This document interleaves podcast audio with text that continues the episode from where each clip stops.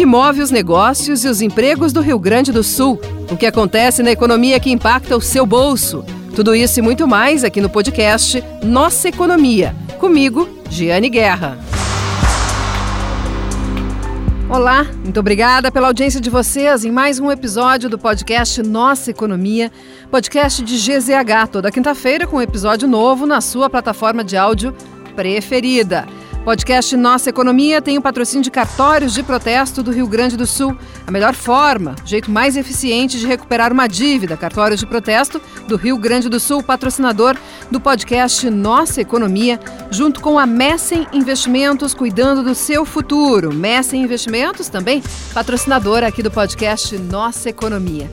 Hoje, olhem que interessante. O podcast Nossa Economia vai dar um pulo nos Estados Unidos. Vai conversar com um casal que tem um gaúcho e tem uma paranaense, é o Michel Jasper, que é um empresário, e a Suzy Pocente, que é uma servidora pública, pois os dois estão há mais de um ano viajando pelo mundo, trabalhando remotamente e vão nos contar como foi a decisão de emplacar essa empreitada pelo mundo e como ela está sendo operacionalizada. Para quem tem vontade ou só curiosidade de como funciona ser um nômade viajar pelo mundo, trabalhando, conhecendo novos lugares, novas culturas, novas realidades.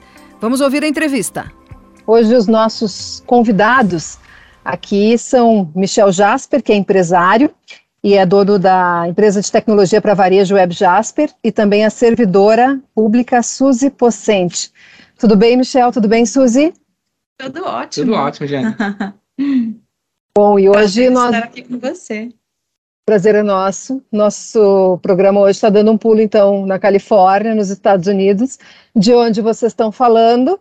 Mas se eu tivesse entrado em contato com vocês na semana passada, ou talvez na semana que vem, provavelmente vocês estariam em outro lugar, né? Exatamente. Exatamente. Semana passada a gente estava em Las Vegas e na semana que vem a gente vai estar em Albuquerque. A gente está fazendo só. um tour pelos Estados Unidos nesse momento, né? Mas a gente normalmente fica Isso. 30 dias em cada país. Aqui que a gente vai ficar um pouco mais para fazer um tour que é bem grande, né? Isso. Mas normalmente é 30 dias em cada país.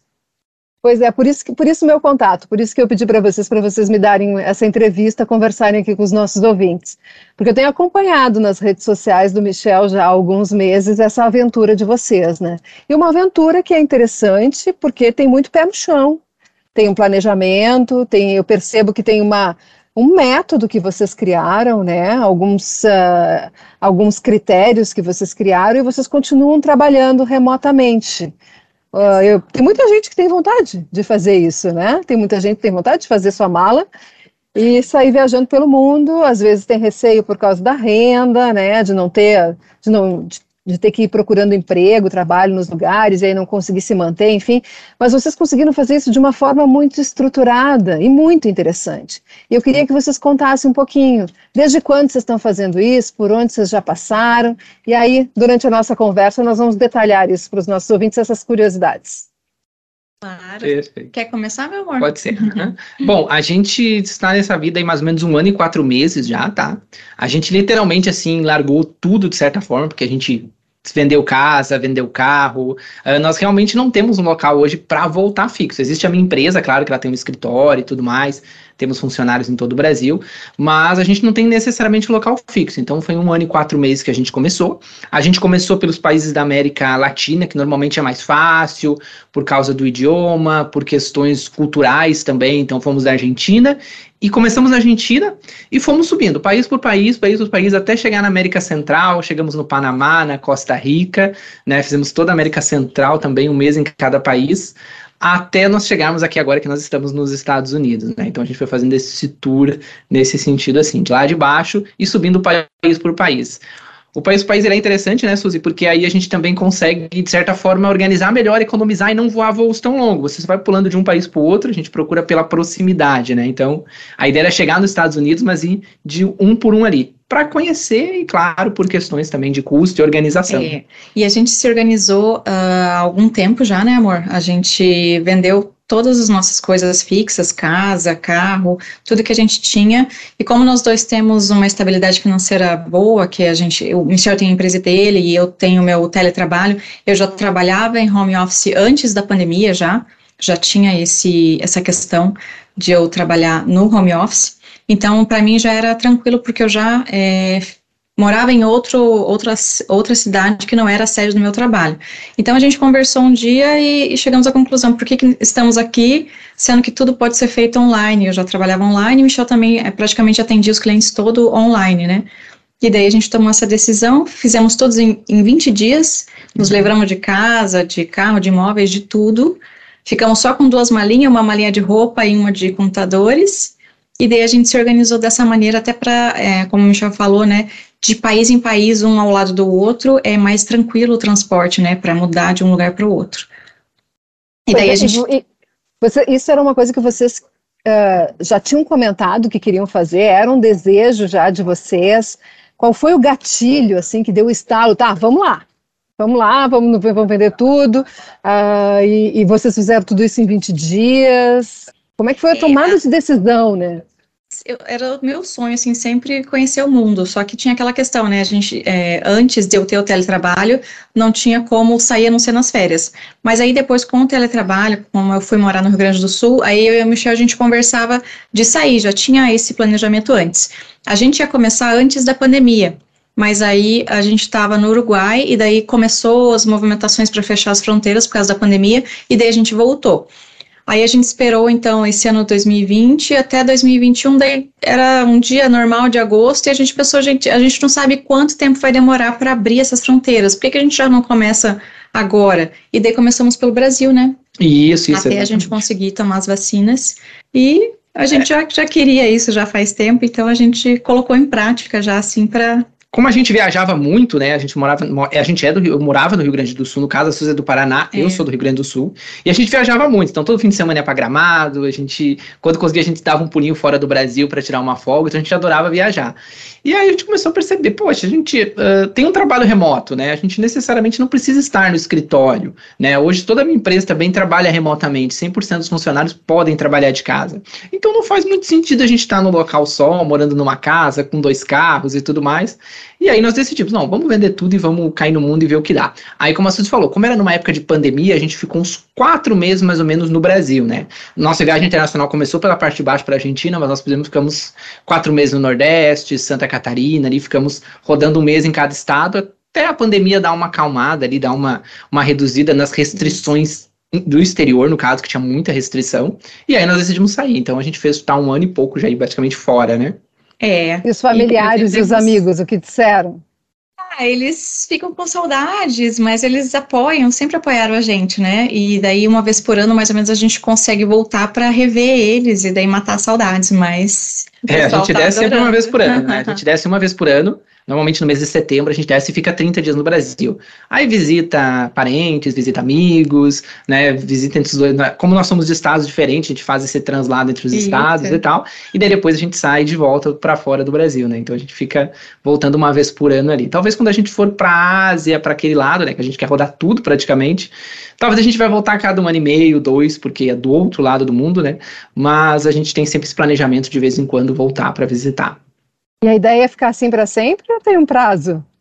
Olha, enquanto a gente estiver feliz, acho tiver que. de saúde, estiver é. tranquilo, feliz, sem dúvida a gente vai continuar. Não temos é. nenhum planejamento de voltar, assim. O nosso único planejamento é sempre os próximos países, né? É. Agora a gente vai ficar aqui nos Estados Unidos até janeiro, mais ou menos, metade de janeiro. Depois nós já vamos para a Europa. E a gente pretende fazer Europa, depois já pretende ir para a Ásia. Pra Ásia é. Mas a gente não planeja muito, sabe? A gente olha assim os próximos um mês ou dois meses para frente e diz: ah, vamos para tal local, um que é perto, um que é tranquilo. E a gente compra passagem ali, se programa e acaba indo. Então, assim, não tem tanto planejamento em relação às viagens. Como a gente é. só viaja com mala de mão, né, Suzy? Isso. Então a gente acaba, uh, acaba sendo tranquilo viajar um pouco aí sem planejamento. É, facilita porque assim, como são são poucas coisas, a gente vê, às vezes a gente quer ir para um país, mas daí pesquisa sobre ele e não é uma boa época para ir. Daí a gente muda e vai para outro. Então, assim, a gente planeja os próximos dois, três meses no máximo para ter essa flexibilidade. É o olho na oportunidade também. E vocês carregam tão pouca coisa, como é que vocês escolheram o que precisa ser levado e como é que é o desapego para não levar um container? Para mim é bem difícil, para Michel foi muito mais fácil, porque assim, para homem é mais fácil, né? Duas calças, algumas camisetas e dois casacos é o suficiente. Eu já sofri mais, tipo assim, naqueles 20 dias eu. A última coisa que eu deixei para fazer foram as minhas roupas, eu doei a maioria delas. E assim, o que que eu faço, né, uh, para facilitar para mim a questão de lavar roupa e tal, porque às vezes você encontra uma máquina de lavar perto, outras não. Eu trago tudo é, peças escuras, todas as peças, e daí assim, é, as calças básicas que usam com tudo, é, roupa de frio, a gente tem uma muda de roupa de frio, a gente usa muito segunda pele quando faz muito frio, assim, pou, poucas coisas, sabe? Então eu escolho tudo preto, pra, basicamente, para combinar, e uma camiseta, nem pijama não tenho. É, tudo muito contado, assim, né? Porque contado, a gente precisa duas mochilas, porque primeiramente a gente trabalha normalmente. Por exemplo, nesse momento a gente está trabalhando Isso. aqui, a gente trabalha ao longo do dia normal, não muda absolutamente nada. Então, final do dia que a gente sai para passear e finais de semana. É. Né? Então, ou seja, a gente trabalha normalmente. Então, a gente precisa de uma mochila só para equipamento, computadores, notebooks, tablets, né? Os equipamentos de trabalho. E aí nós temos outra mochila de roupa. Então, nessa mochila de roupa a gente leva tanto a roupa de verão Quanto como roupa a roupa de frio, de frio né? É. Tanto calor como frio. Então, fica tudo ali, assim, é bem contadinho as peças. Tem que lavar dentro da semana, senão Isso. no final de semana você já não tem mais peça limpa. então, a gente precisa sempre pegar locais com máquina de lavar ou com uma lavanderia muito próxima. Então, a gente tem que pensar, tem que planejar bem a estrutura, é. assim, quando uma você viaja com pouca coisa. Uma maneira legal de organizar é assim, você separa é, roupas para 5 a 7 dias. É, são sete mudas de roupa, digamos. Então, uma calça você pode usar dois a três dias a mesma calça, daí você intercala com outra. Então, geralmente são duas calças, é, uma calça jeans e são é, cinco camisetas. E daí você usa elas e você tem que lavar obrigatoriamente no sexto ou no sétimo dia, para daí começar tudo de novo. Porque geralmente a gente não, não usa mais, né? É, se você vê em casa, às vezes você tem em casa o guarda-roupa cheio, mas às vezes tem roupa lá que você não usa seis meses. Então não é tão necessário assim. Foi um exercício assim, mas está sendo gratificante, porque eu vejo assim que vale mais ter experi mais experiências do que coisas materiais em casa, sabe? A gente acumulava muita coisa. Quando a gente foi se desfazer das coisas naqueles 20 dias, era muita, muita coisa, assim, que a gente nem usava, sabe? Então, é, às vezes. Não, nem se fala, né? É, Nossa, de roupa, tinha. Seis, sete par de tênis. Hoje eu tenho um Eu tenho um tênis, é, eu trago um tênis, uma bota de frio e um chinelo, é só o que eu tenho de calçado. E assim, sei lá, você aprende a desapegar, realmente. É, bem legal. Sim. E vocês se hospedam onde? A gente escolhe geralmente Airbnbs porque eles têm uma infraestrutura melhor com Wi-Fi e mesa de trabalho que a gente precisa. Então a gente tem buscado sempre Airbnb. A gente não fica em hostel por causa da questão da segurança, porque daí teria que compartilhar quarto com outras pessoas, é mais complicado, e hotel é bem mais caro, né? Então essa questão aí do Airbnb, ela facilitou muito pra gente. É, o Airbnb ele tem várias vantagens, né? Primeiro que ele é um espaço exclusivo, ou seja, é como se a gente estivesse na nossa casa mesmo, porque a gente tem cozinha, a gente tem uh, banheiro, a gente tem acesso a todas as áreas de um... A gente, por exemplo, nesse momento a gente tá no prédio, então a gente tem acesso à piscina, a gente tem acesso à academia do prédio, é como se a gente morasse nesse prédio. Isso. É melhor porque normalmente a internet do Airbnb ela já é preparada para você trabalhar, então ela é em alta velocidade o hotel ele já não é tão veloz assim a internet. Quando a gente, a gente às vezes fica em algum hotel, ah, quando é uma passagem mais curta, alguma coisa assim, mas a internet é bem ruim, a gente tem bastante dificuldade. Então, o Airbnb não tem erro, até porque quando você reserva, você coloca no filtro, ah, eu quero que tenha máquina de lavar, eu quero que tenha cozinha, eu quero que tenha uma internet de alta velocidade, e ele vai trazer só aquilo que realmente tem no local. É. Então, a gente consegue fechar ali e pegar. Então, é bem mais tranquilo o Airbnb hoje, né? E os Airbnb, quando você aluga ele por mais de 28 dias, eles têm os descontos para para é, longo período, então ele fica bem mais barato, daí fica mais acessível também do que hotéis, né? Isso, exato. Ah, baita dica, baita dica. E o transporte, hein, pessoal? O transporte, vocês usam transporte público local ou vocês alugam um carro?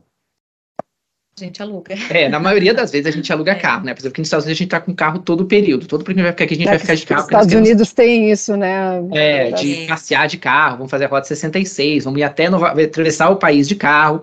Normalmente nos países, os outros demais países que a gente fica 30 dias, a gente aluga carro somente no final de semana. Em dia de semana, se a gente precisa se locomover, a gente acaba utilizando aplicativo. Para viajar no exterior, o aplicativo ele se torna mais seguro que o táxi. Os táxis normalmente têm muito, muito golpe, okay. os caras dão muita volta, no exterior, no caso, né? Eles dão muita volta, assim. Não é recomendado muito usar táxi no exterior. É melhor você usar o aplicativo, né? Porque ele já te dá mais segurança ali de já tirar o trajeto, de já ter um preço padrão, não tem nenhum. Por exemplo, país da América Latina tem muito golpe com taxista, então o aplicativo acaba sendo melhor. Então, dia de semana a gente normalmente usa o aplicativo para sair, para ir para algum local, e em finais de semana a gente aluga um carro para fazer passeio passeio, que acaba até sendo bem mais barato, né? A gente sabe, alugar carro no exterior é extremamente barato. Nos Estados Unidos você aluga carro por 20 dólares a diárias, a diária, por exemplo, né? Uh, é bem mais em conta que alugar no Brasil. Então, às vezes você vai fazer uma viagem de Uber nos Estados Unidos, sai o mesmo preço que passar um dia com carro. Então acaba sendo mais vantagem você alugar um carro. Em praticamente todos os países que a gente passou, é mais barato alugar carro por um final de semana do que andar de aplicativo ali, né? E tal. E transporte público acaba que você, como a gente trabalha ao longo da semana e não só viaja, a gente tem um final de semana para curtir. Então precisa ser algo rápido, assim. O transporte público você tem que esperar uma hora, fazer uma viagem um pouco mais, você acaba perdendo algumas horas do dia. Então a gente evita ao máximo usar o transporte público por isso, né? Claro que países desenvolvidos, como a Europa, Estados Unidos, você até consegue usar é. trem com mais facilidade, mais rápido, mas a gente dá preferência para o carro mesmo. É, eu, eu, imagino que muita gente que está nos ouvindo tenha dúvida sobre a capacidade financeira, né? Alguém que gostaria de fazer isso que vocês estão fazendo, mas tem dúvida sobre a sua capacidade financeira para fazer isso. Claro, né, o Michel é empresário, tem a empresa dele, a Suzy é, é servidora pública, é, vocês têm trabalhos que permitiram esse afastamento, mantendo esse, esse vínculo, né? Mas, ao mesmo tempo, imagino que vocês ganham em reais, estão em lugares que têm essa, essa, esse peso da conversão da moeda. Como é que vocês fizerem um raciocínio do leitor, assim, para ver se do nosso ouvinte, do nosso leitor, para ver se assim, será que dá para eu fazer isso também que eles estão fazendo? Será que é muito caro? Será que eu vou conseguir pagar por isso? É, por exemplo, um cálculo que a gente fez no início foi a questão que a gente morava numa casa muito grande, pagava aluguel e tinha os dois carros. Então, assim, a gente. E a gente viajava todo final de semana para passear, enfim. Então, agora está passando uma. Então, esse cálculo a gente fez, ele ficou mais ou menos equivalente. Então, assim, a gente não tem o custo da, de manter a casa, a gente não tem o custo dos carros. E assim, o que, que a gente faz? Durante a semana, a gente, a gente chega no local, a gente vai no mercado e faz as compras de mercado é, para comer em casa durante a semana, então a gente não gasta também. Carro a gente só aluga final de semana, quando a gente vai usar. Tem finais de semana Isso. que se a gente vai passear num lugar perto, a gente vai a pé mesmo. Isso, não, é, depende, é, a gente sempre diz assim, depende muito do seu padrão, tá? É. Por exemplo, eu, a gente conhece vários nômades, nessa vida você acaba conhecendo diversos nômades e tal. Existem nômades que viajam mais no estilo low cost, tá? Onde eles conseguem fazer viagens baratas, assim, por exemplo, ficar em hostel, uh, pegar Airbnb extremamente pequenos, assim, que não precisa de tanta estrutura, tá? Então você consegue ali viajar com, com, de maneira bem mais acessível. Acaba ficando cara a passagem. Só que aí a gente tem uns truques também, né? Primeiro, uh, depois que você começa a viajar, você começa a aprender sobre milhas, você começa a aprender ali toda a parte de, de economizar. Viajar normalmente no exterior é mais barato que viajar dentro do Brasil. Por exemplo, para eu sair de um país aqui, aqui nos Estados Unidos, por exemplo, se eu quiser ir de avião, dessa ponta que eu tô do, do país para outra, eu chego a pagar 20 dólares numa passagem. É muito, muito barato. Então, quando você sai do Brasil, é bem mais barata a passagem de avião, então acaba sendo um custo mais em conta. Mas esse normalmente é um custo um pouco, um pouco alto para quem viaja dentro do Brasil ou faz muito, muito longa distância. Então, a passagem nesse sentido. Então, depende muito do seu nível. A gente trabalha a gente viaja num nível um pouco melhor, porque nós estamos num Airbnb mais estruturado, com internet, com espaço, com uma boa área. Então a gente acaba assim tendo um gasto, às vezes, um pouco mais elevado, né? Hoje um preço de um Airbnb aí, né? Falando em valores, eles partem de. Um bom Airbnb parte de 5 mil a 10 mil por mês. Esse é o preço para você ficar 30 dias em um local, em média, tá? Você vai sempre achar nessa faixa bons Airbnb. Agora, eu conheço amigos meus que viajam em Airbnbs de dois, de três, ficam num bairro um pouco mais afastado, né, ou com uma estrutura um pouco diferente. Aí é que vai estar o maior custo, que é a hospedagem. Aí você vai ter o custo de passagem, como eu disse, fora do Brasil é mais tranquilo. E aí você tem o custo de comida e de turismo. Né? Esse custo, por exemplo, ao longo da semana a gente gosta de viver como local, ir no supermercado junto com eles, comprar, cozinhar em casa, comer, fazer a comida típica deles. Mas no final de semana a gente acaba passeando, então a gente vai em restaurantes bons, a gente procura bons locais para ir. E aí, claro, depende muito do teu nível que tu vai fazer, quais passeios que você vai fazer, uh, quais locais. Tem a questão da moeda, o Brasil está com uma moeda muito fraca, por exemplo, principalmente agora que a gente está no local de dólar tudo aqui é vezes 5, né? Então é vezes 5.5, é. vezes 5.6. Então é um ponto que você também tem que ter uma atenção. Se você quer viajar mais low cost, vai países com moedas mais fracas, como Argentina, Peru, por exemplo, a gente passou por esse país e lá você vive muito bem com o real, né? Diferente. Na Argentina você vive como um rei. Como um né? rei, Meu por Deus. exemplo, com o real, é surreal, assim, é. os custos. Então você pega um Airbnb maravilhoso lá por 3 mil reais. que você pagaria nos Estados Unidos uns 13, uh, uns 13 15, a 15 é, mil. Então, é. assim, depende muito do país, sabe? Em termos de custo. Mas eu digo assim, para você viajar low cost, você vai gastar em média de 8 a 9 a 10 mil por mês. Para você viajar melhor, já numa classe intermediária, você vai gastar de 15 a 20 mil. E para você viajar um alto nível, assim, está sempre com carro e tal, você vai gastar um pouco mais de 20 até 30 mil, chegando a 40 mil, dependendo do país, como Estados Unidos, né, que é bem caro. Então, depende muito do teu nível, assim, eu sempre digo, tem para todos os bolsos, vai depender de, do, com o que você trabalhe, como você quer fazer esse tipo de viagem. Eu conheço amigos meus que viajam com 5, 6 por mês e vivem super bem, mais low cost, uh, curtindo mais o local. A gente até gostaria, assim, de fazer algo um pouco mais aventura, assim, mas para nós, devido ao trabalho, a gente acaba não conseguindo, né, porque nossa vida ela é muito parecida com quem é no Brasil aqui fora. A gente trabalha normalmente na semana e final de semana a gente passeia. Então vai muito do seu bolso, assim, mas eu digo, dá para levar essa vida de diversas maneiras, né? Uh, de acordo com, com a sua necessidade, com o seu, o seu padrão de vida aí que você, que a estrutura que você necessita, né? E tem também as questões das oportunidades, até como você estava falando, por exemplo, assim, alguns locais, alguns pontos turísticos no final de semana são gratuitos aos domingos, por exemplo. A gente deixa para ir nesses dias. E alguns, algumas atrações que o pessoal geralmente fala, ah, é imperdível e tal, a gente olha e a gente pensa, será que vale mesmo a pena pagar por isso? Que nem a gente estava em Las Vegas, aí tinha um preço lá meio absurdo para subir, para ter uma visão da cidade. E daí a gente pensou, não, isso já é tão exagerando, né? Então, assim, isso. a gente faz essa avaliação a gente faz também. Análise, né? A gente, assim, a gente não consegue conhecer 100% dos lugares, mas a gente consegue ir para o local, viver como local e passear lá bastante. Então, assim, tem sido bem gratificante fazendo esse equilíbrio, assim, de não gastar tanto e viver bem, porque assim, uh, o conforto que a gente precisa durante a semana é dormir bem e trabalhar bem, então tem que ter um local bom para a gente trabalhar, porque a gente trabalha muito, então para poder trabalhar e render para conseguir desfrutar um pouquinho o final de semana. É, é, um, é um exercício que vocês vão depois provavelmente manter para o resto da vida, né? Isso de, de, de, viver com menos, de aproveitar, de, de analisar melhor o que, que precisa, o custo-benefício das coisas. Eu imagino, uh, da Suzy eu não sei, mas eu imagino que do Michel o, o, trabalho também seja muito uh, enriquecido pelas informações, porque trabalhar para varejo, uh, varejo é um segmento que está em constante revolução, né? E imagino que deve ver coisa muito legal e que pode, inclusive, agregar valor ao negócio da tua empresa. Isso, exatamente. Hoje eu, por exemplo, quando eu chego no país, eu, eu trabalho com ramo supermercadista e farma, principalmente, né? Minha empresa é de tecnologia, ela atende esses dois segmentos. Então, quando eu chego no país, eu visito todos os principais supermercados, gravo vídeo, faço anotações, converso com o pessoal local, entendo o costume, entendo como eles fazem. Então, realmente agrega muito, assim, sabe?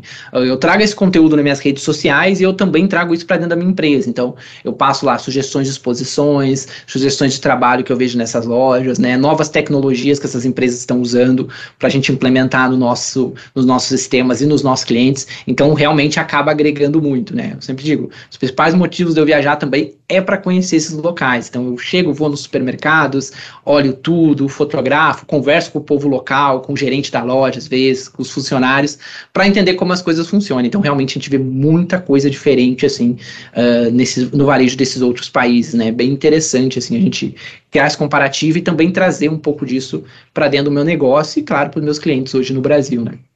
Bom, e vamos nos encontrar na NRF, então. Isso, vou estar na RF, uhum, vou estar esse ano. Já já estou programando para estar em, vou estar, vamos já estar em Nova York já a partir do mês de dezembro, né? É, mês de dezembro a gente dezembro. já chega, 16 a gente já está lá. Vamos fazer uma, umas viagens próximas ali, mas vou estar lá na NRF. É, NRF é feira de varejo. No ano passado, o assunto era muito voltado a supermercados. Os CEOs das grandes redes de varejo participaram dos, dos, painéis falando principalmente como estavam enfrentando os problemas na cadeia de suprimentos e a alta dos preços, na inflação que já estava dando sinais do que, do que prometia para o ano de 2022 nos Estados Unidos. Bom, para fechar, pessoal, quais são as arrobas de vocês para quem quiser seguir nas redes sociais essa, essa viagem, essa aventura do Michel e da Suzy?